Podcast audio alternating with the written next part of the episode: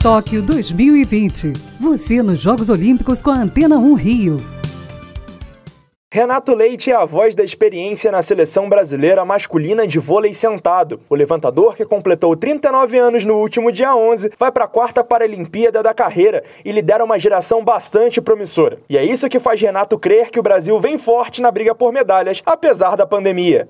Nós estamos bem confiantes no resultado positivo, né? Nós vamos em busca da medalha de ouro, em busca do pódio, de uma medalha paralímpica, mesmo sabendo de todas as dificuldades que nós passamos aí com todo esse cenário da pandemia. A seleção brasileira vai estrear na Paralimpíada há quase dois anos aí sem fazer um jogo oficial. Já as equipes que estão indo lá para participar. Tiveram dois torneios na Europa, infelizmente o Brasil não conseguiu se inscrever nesses torneios, mas isso a gente precisa superar. E o nosso time é um time muito bom, experiente, e a gente tem que usar isso ao nosso favor, né? Superar dentro da competição. É uma competição de tiro curto, mas a expectativa é que nós tenhamos aí sucesso nessa missão e que nós possamos retornar com a medalha de ouro ou num pódio paralímpico.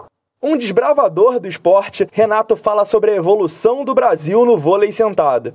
Era tudo novo, né? Nossa primeira Paralimpíada. Tem toda uma trajetória para você chegar dentro dessa competição, que é o ápice aí, né, do atleta. Então você precisa galgar para chegar até uma Olimpíada ou Paralimpíada, conquistar resultados aí, estar entre os melhores. Tínhamos ganhado o Parapan, conseguimos a nossa vaga, chegamos nessa Olimpíada, ficamos em sexto lugar, mas de lá para cá o nosso time evoluiu muito. Nossa evolução vem de degrau a degrau. O esporte é assim na vida também, né? Você precisa pensar a longo prazo, você suar ali arduamente, né? Trabalhar todos os dias com disciplina para ter êxito no resultado almejado. A seleção estreia no dia 28, às 6h30 da manhã, contra a China. Faltam 10 dias para as Paralimpíadas. É o Boletim Tóquio 2020 na Antena 1 Rio.